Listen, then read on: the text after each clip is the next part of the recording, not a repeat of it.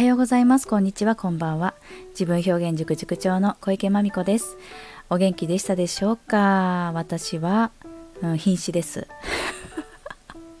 ちょっと新しい仕事をね、あの片足、ただの会社員に突っ込んでいたその片足をドーンと、もうね、子供の現場を作っていく。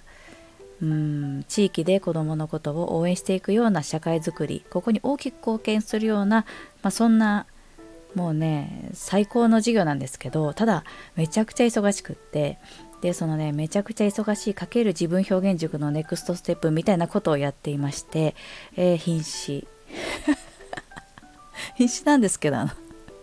議なもので心は常に踊っております。もうもどかしいっていうかねもどかしいっていう感じです。はい。まあお役割としてこの仕事やっていくんだってことは何にも変わりがありませんので、まあ、ある意味もうこの品種の状態でもやるんやって気持ちが保てられているということはうんまあ相当な転職に巡り会えてお役割いただけてるんだななんてそんな風に思ってるという日々なんですけども今日はえっ、ー、とねちょうど今って中学お受験とかそこら辺の、いわゆる佳境の時期だなって気づきました。はい、で中にはお受験で親子の面接に挑まれる方とかねいらっしゃると思います。で私はあの通常を中学受験対策というのをやってる塾では全くありませんが、うん、面接のこう練習相手とかね例えば思考力って言ってそれってそれそれすなわち結構ね自分表現塾でやっていることが丸かぶりしているあの受験の過去問とかがあってですね〇〇というものをなんかレゴで表現してくださいとか言ってバクッと言われて。で表現したものもそれはどうしてそういう感じの形作りになったのかご説明してくださいとか言ってね。それでさらにそこに関しての思考を深めてあなたの意見を教えてくださいみたいなことを言われてえ？それ自分表現塾じゃないみたいな。そういうねそういうもうすいませんなんか時代最先端だった。追いついてきた受験が追いついてきたって思ってますけどもはい。まあそんなこともあってちょっと練習相手をさせていただいているっていうことも時々ありましてはい。でうーんそうだな。あのなんかちょっとね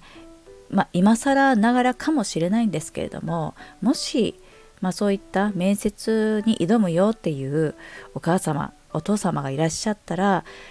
で偶然にもこのタイトルに目がいってそれでちょっと聞いてみようかななんて思ってくださいましたら、うんまあ、きっとそれはうんスピリチュアルなこと言うと引き寄せた あなたにとって何か心配があったとかね何か必要なことがことであったと思いますので是非ね何というかまあシンプルに参考にしていただければななんて思います。はい前置きが長くなりました。えっとですねこの面接がある日にね学校に行かれるでしょ？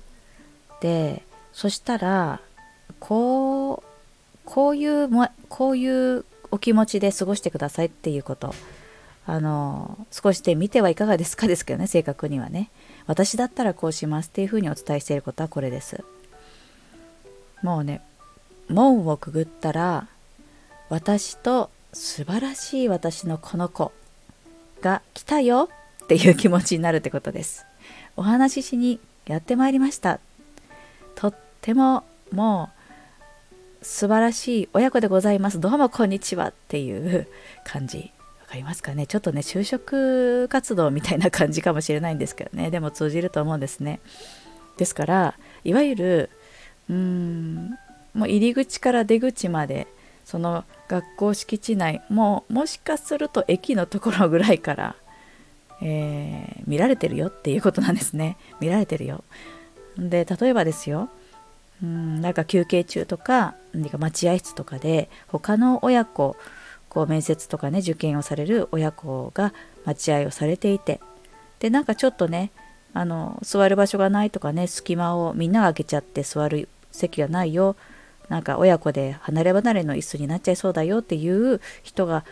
いたらさっとねこちらにお座りくださいって言ったりだとか何かで落とし物をされたら落としましたよだとかまあ本当に目があったらにっこりと、まあ、会釈とかねご挨拶とかするだとか、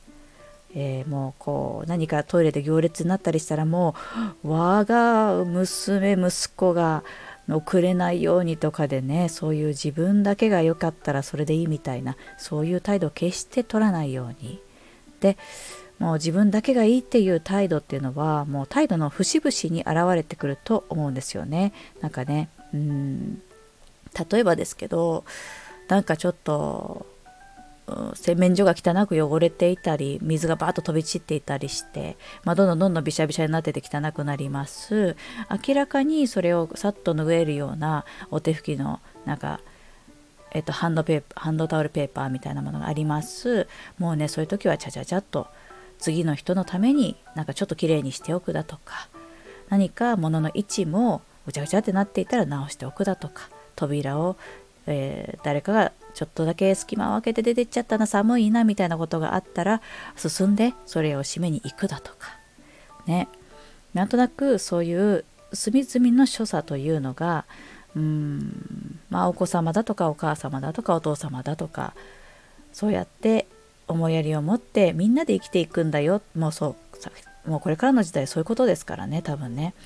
一人が良ければいい。何か力を持ったものが勝つみたいな世の中じゃないよっていう感じで、まあ、きっと社会とかもうなんとなくそっちに向かっていくものですからきっと受験とかももうその素晴らしい最先端の学校であればそういう価値観を取り入れてるんじゃないかななんて思っててあの、まあ、私も結構学校のことを調べるお仕事をしてるんですけどもうん何でしょうかね。そのコミュニケーションだとか地域へどういうふうに関わっていくかとかその人と人との関わりに関して注力していますっていう学校さんすごく多いなって思いますし昔もこうだったのか私は分からないですけどはい。でまあやっぱ社会ってそういうふうになっていくわけでこうみんなでうんあの悪い意味じゃなくて個々の個性を重んじながら調和していく、まあ、それでみんなで何というか人生を作っていくとか生活を成り立たせていくとかお互いにおかげさまの状態で生きていくみたいな生き方自体がうんみんなそういうふうになんか向かってますよねなんとなく社会って。とすると、えー、自分だけがいいっていう態度そういう価値観見せていくとどうですかって話なんですよね。はいまあテクニックみたいにそんなような態度を取るというのは本当に本質的ではないんですけどもそういうところがね日頃からどういう価値観で生きているかどういう態度を家の中でしているかとかちょっとしたコミュニティの中でしているかとか誰も見てないそういう時にもどんな態度をとっているかこれは、うん、耳が痛い話かもしれないですけど親の態度を子は見ていてで親子揃っちゃうとすごいインパクトが強く目につくよってことなんですね。はい、もう今日の明日の付け焼き場みたいにどこまでできるかわからないですけどうん。まあ見られてるでっていうことはお伝えうんできる人には